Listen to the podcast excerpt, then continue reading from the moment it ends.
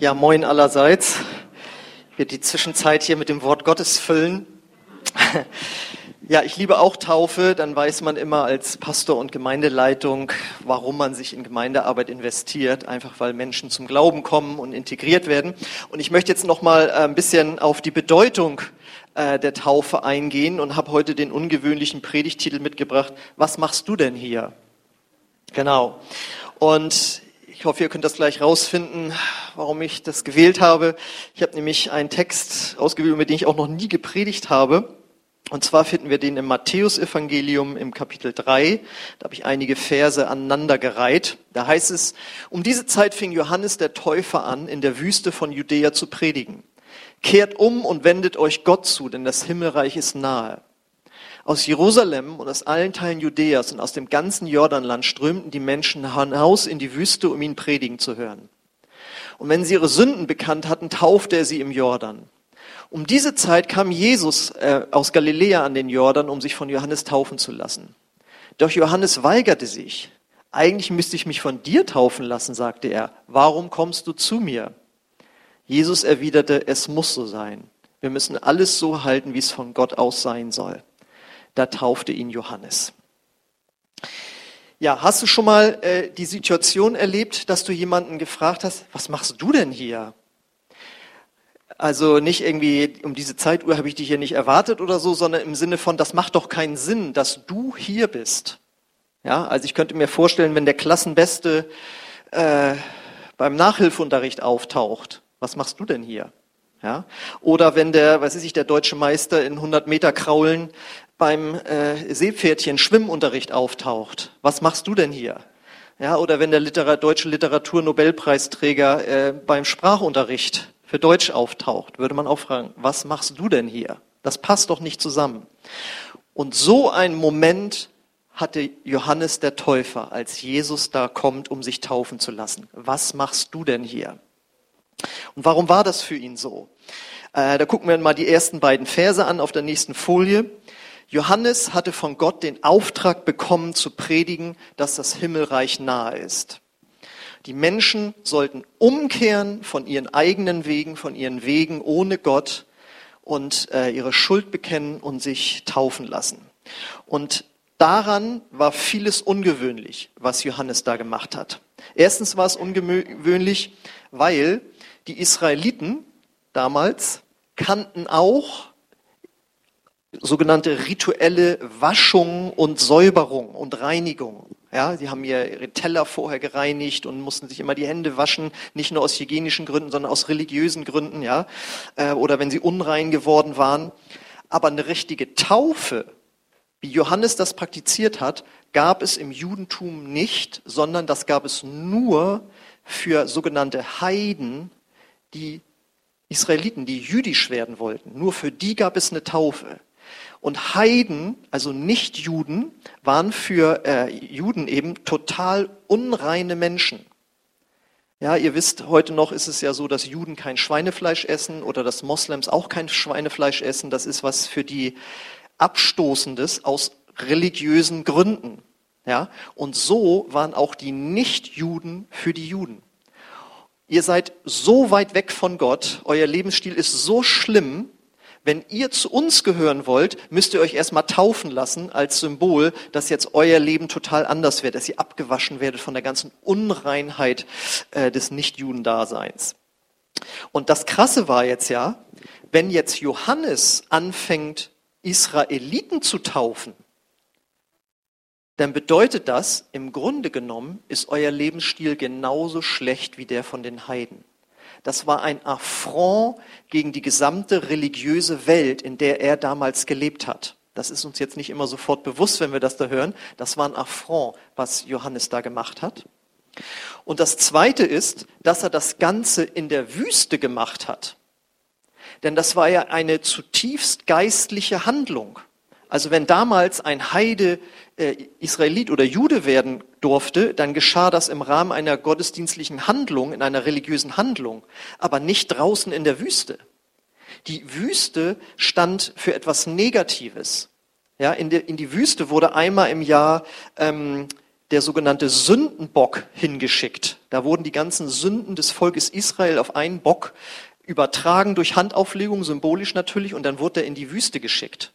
Also in der Wüste war nichts Gutes. Und da zieht er diese, äh, diese Taufen durch. Das wäre so, als wenn du deine Hochzeit in der Sumpflandschaft durchziehen würdest. Die Braut kommt mit ihrem weißen Kleid an und muss dann so durchs Moor warten und aufpassen, dass es nicht versinkt. So war das im Grunde genommen, dass Johannes eine Taufe in der Wüste durchgeführt hat. Und wie war die Reaktion der Leute auf diese krasse Botschaft und dieses krasse Verhalten von ihm? Wir lesen das auf der nächsten Folie in den Versen 5 und 6. Es kamen ganz viele, denn es war eine Botschaft der Erlösung, die er dem Volk da gebracht hat. Die Israeliten waren mit dem Thema Sünde und Vergebung und Schuldigwerden vor Gott gut vertraut. Das haben sie von klein auf gelernt bekommen durch ihre ganzen Heiligungsgesetze und wie sie Opfer bringen mussten und wie sie reinbleiben mussten. Und sie wussten, sie haben ein Problem mit Gott, wenn sie keine Vergebung bekommen. Und sie wussten, es wird einmal ein Erlöser kommen für das ganze Volk Israel. Und danach haben sie sich gesehnt. Und deswegen dachten auch viele der Johannes, das ist jetzt der Erlöser, der wird uns retten, ja, der wird uns mit Gott ins Reine wirklich bringen, der wird uns auch erlösen von den, äh, von den Römern und so weiter.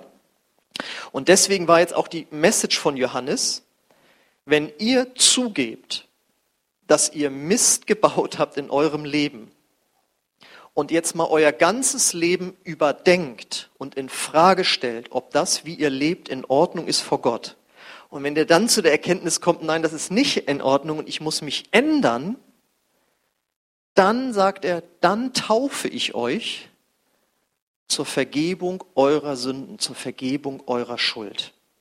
Das heißt, hier haben wir schon ein wichtiges Symbol für die Taufe. Sie symbolisiert die Reinigung von moralischer Schuld, die wir gegenüber Gott und Menschen haben. So, das war das, was er da gemacht hat. Und jetzt kommt eben diese, sag ich mal, Sensation, Nächste Folie, Vers 13. Jesus kommt, um sich taufen zu lassen. Und Jesus erkennt, das ist unlogisch. Das passt nicht zusammen. Deswegen sagt er in Vers 14, eigentlich müsste ich mich von dir taufen lassen. Warum kommst du zu mir? Das heißt, hier haben wir jetzt den Predigtext oder den Predigtitel, was machst du denn hier? Das passt nicht. Und was passte daran nicht? Was war daran unlogisch? Ich meine, Jesus war ja auch Jude, er war ja auch Israelit. Warum sollte er sich nicht auch taufen lassen? Nein, das war unlogisch, denn Johannes hatte eine übernatürliche Erkenntnis über Jesus, die die anderen nicht hatten. Er wusste, hier kommt der Sohn Gottes. Der, er ist der Erlöser. Hier kommt der Erlöser, auf den wir alle gewartet haben. Und das Besondere an ihm ist, dass er nie etwas Falsches gemacht hat, dass er nie gesündigt hat, dass er nie Schuld auf sich geladen hat. Weder gegenüber Gott noch gegenüber einem Menschen. Das heißt, er hat kein Mist gebaut. Und das wusste Johannes. Und da sagt er, das ist ein Widerspruch. Ich taufe hier zur Vergebung der Sünden und hier kommt jemand, der nie gesündigt hat. Das macht doch keinen Sinn. Und die Frage ist jetzt, warum ist das so wichtig, dass Jesus äh, ohne Schuld war, dass er nie was Falsches gemacht hat? Durch seine moralische Perfektion war und ist er der Einzige, der uns alle von unseren Verfehlungen erlösen kann. Wir lesen das im Neuen Testament im ersten Johannesbrief, Kapitel 3, Vers 5. Da heißt es, und ihr wisst, dass Jesus kam, um die Sünden der Menschen wegzunehmen, denn er ist ohne Sünde. Und wie hat er das gemacht? Wir wissen ja, dass Jesus dann, äh, also die Bibel, Leute, die die Bibel kennen, äh, dass Jesus drei Jahre lang einen öffentlichen Dienst hatte, in dem er gepredigt hat, in dem er Zeichen und Wunder getan hat, in dem es viel Aufregung um seine Person gab. Und am Ende der drei Jahre hat er sich freiwillig kreuzigen lassen. Und zwar stellvertretend für deine und meine Schuld. Nicht nur von den Israeliten, sondern für alle Menschen auf der ganzen Welt. Ihn hat der Zorn Gottes getroffen, der eigentlich uns gelten würde. Aber weil er uns so liebt, die Menschen, hat Gott seinen Sohn gegeben und weil Jesus uns Menschen so liebt, ist er freiwillig ans Kreuz gegangen und hat dort ein Opfer gebracht für unsere Schuld. Und ähm, im Alten Testament war es halt so, wenn die Israeliten Vergebung haben wollten, mussten sie Tiere opfern, am besten Schafe, die völlig rein und makellos waren, an denen durfte nichts dran sein. Und jetzt war es so, dass Jesus seinen Körper wie ein Schaf gebracht hat als ein Opfer, als ein Opfer zur Vergebung von Schuld. Sein Blut ist geflossen, damit unser Blut nicht fließen muss. Und das Ganze ist aber jetzt das Entscheidende, er hat es stellvertretend für uns gemacht. Das heißt, er selbst hat ja nichts falsch gemacht. Das heißt, in gewisser Weise hing er unrechtmäßig dann am Kreuz.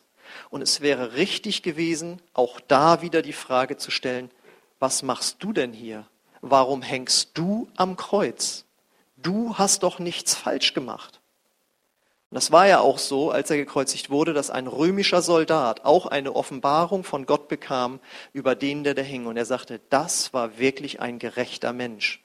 Und ein gerechter Mensch ist der, der in Ordnung ist vor Gott. Das heißt, hier kann man zweimal bei Jesus die Frage stellen, was machst du denn hier? Warum lässt du dich taufen? Was machst du denn hier? Warum hängst du am Kreuz? Warum wirst du für etwas bestraft, obwohl du nichts Falsches gemacht hast? Wenn jemand keine Vergebung brauchte, also keine Reinigung und damit keine Taufe, dann brauchte er sie eben nicht Jesus. Und deswegen sagt Johannes eben, du müsstest mich taufen. Und die Frage ist jetzt, warum will Jesus trotzdem getauft werden? Hätte er sich ja von Johannes erklären lassen können und dann, ach so, habe ich verstanden, nee, nee, sondern er gibt als Antwort, nächste Folie, Vers 15, Jesus erwiderte, es muss sein, wir müssen alles so halten, wie es von Gott aus sein soll. Da taufte ihn Johannes. Und es wird jetzt nicht genauer erklärt, was er damit meint. Es muss alles so sein. Meine Erkenntnis ist die, dass Jesus es gemacht hat, weil er nichts von uns Menschen verlangt, was er nicht selber bereit war zu tun. Ich habe das Neue Testament jetzt in 28 Jahren sehr, sehr oft gelesen und ich habe äh, nichts gefunden, was Jesus von den Menschen, von uns verlangen würde, was er nicht selbst bereit war zu tun. Und dazu gehört eben auch äh, die Taufe. Und das ist jetzt das Entscheidende. Das ist nämlich der Wille Gottes für jeden Menschen. Lass dich taufen. Wir lesen es in Markus 16, Vers 16. Wer glaubt und getauft wird, sagt Jesus, wird gerettet werden. Wer aber nicht glaubt, wird verurteilt werden. Das heißt, das ist etwas, was er von uns möchte. Und er sagt, und guck mein Leben an. Ich, der es nicht nötig hatte, habe es genauso getan. So tu du es erst recht, der du es nötig hast, für den es eigentlich bestimmt ist. Ähm, und wichtig ist, erst kommt der Glaube und dann kommt die Taufe, nicht umgekehrt. Weil wir leben ja in einem Land, wo die Säuglingstaufe verbreitet ist und viele Menschen glauben, weil als Säugling Wasser über ihren Kopf gegossen wurden, dass sie dann auch getauft seien. Aber in der Bibel finden wir das nicht. In der Bibel kommt immer erst der Glaube und dann kommt die Taufe. So dass es mal zu einer lustigen Szene kam auf irgendeiner Tagung von Theologen und da sagte dann ein Vertreter der Großkirche, ach, ihr da aus der Freikirche immer mit euren Ganzkörper Glaubenstaufen. Das ist doch egal, ob, das, äh, ob der Teebeutel erst in der Dose, Tasse ist und dann Wasser reingegossen wird oder ob das Wasser erst drin ist und dann wird der Teebeutel reingetan. Das spielt doch keine Rolle. Und dann sagte der freikirchliche Theologe, der Vergleich ist nicht richtig. Der bessere Vergleich wäre, dass es einen sehr großen Unterschied macht, ob man erst tot ist und dann in ein Grab gelegt wird oder ob man noch lebt und dann in ein Grab gelegt wird. Das ist ein großer Unterschied. Deswegen, wenn du noch nicht getauft worden bist, nachdem du gläubig wurdest an den Herrn Jesus, hast du noch was nachzuholen. Und jetzt steht hier, der Glaube ist das Entscheidende, nicht die Taufe, sondern der Glaube, aber es gehört untrennbar miteinander zusammen.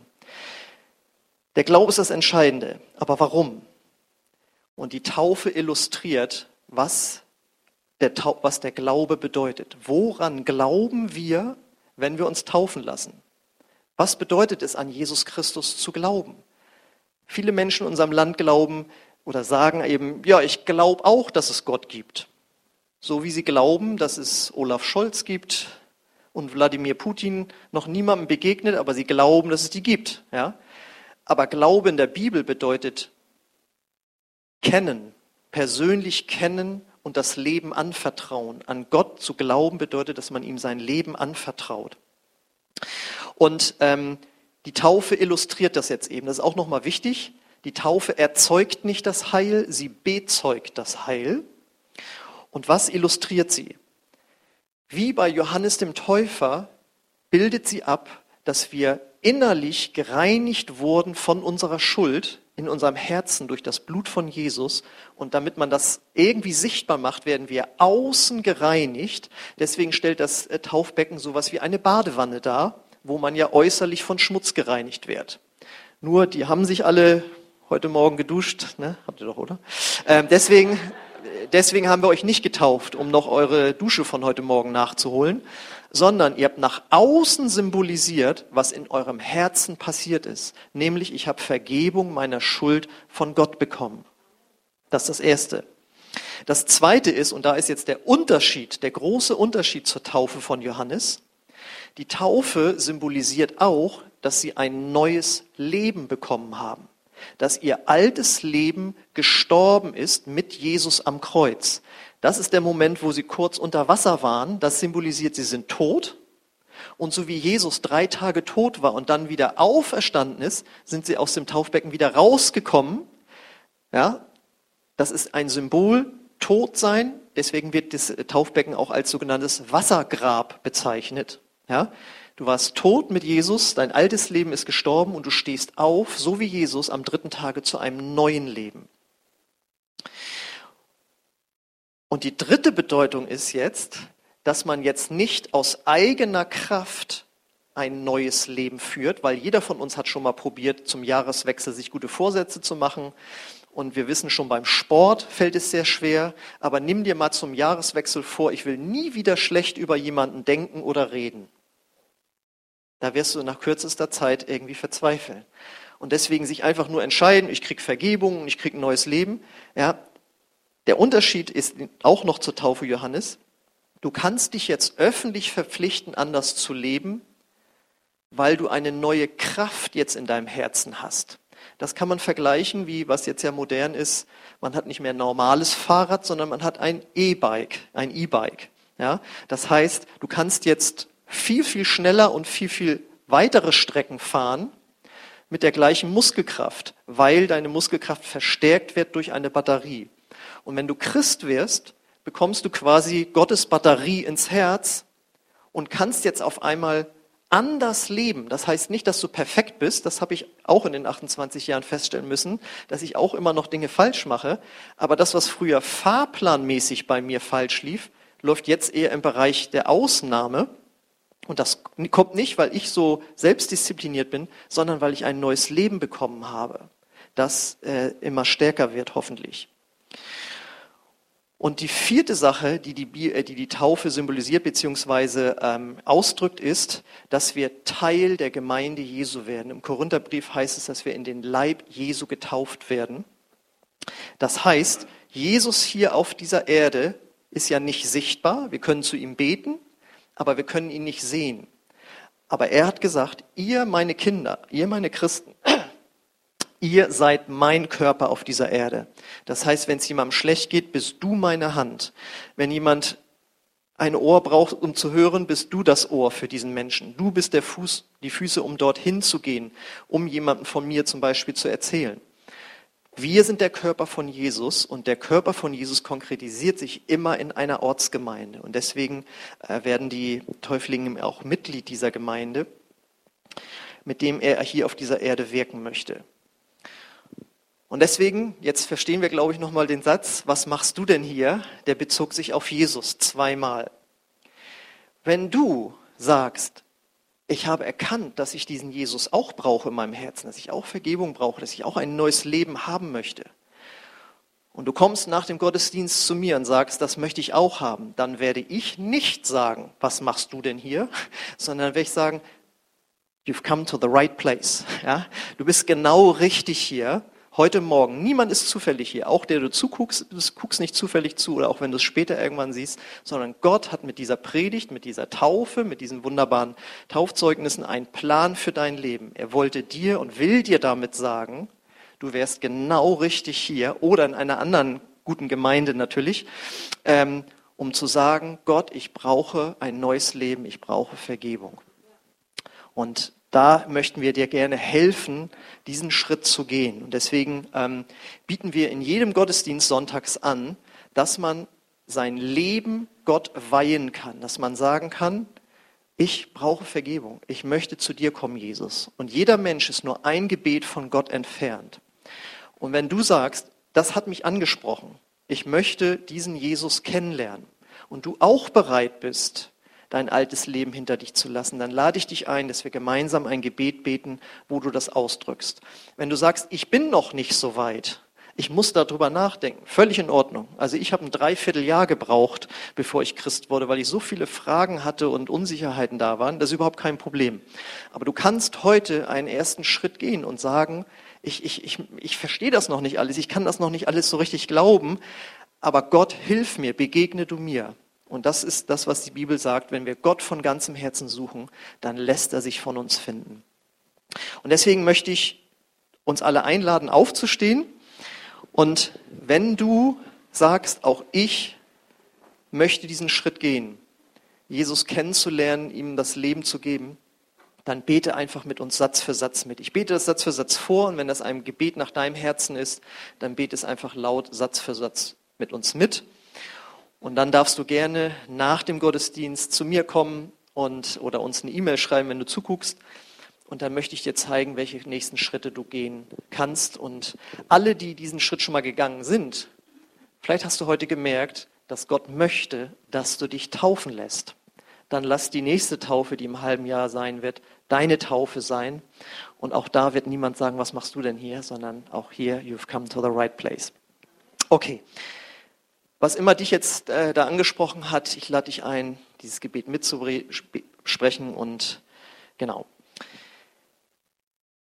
Vater, ich komme jetzt zu dir. Und ich danke dir für Jesus, der für meine Schuld am Kreuz gestorben ist.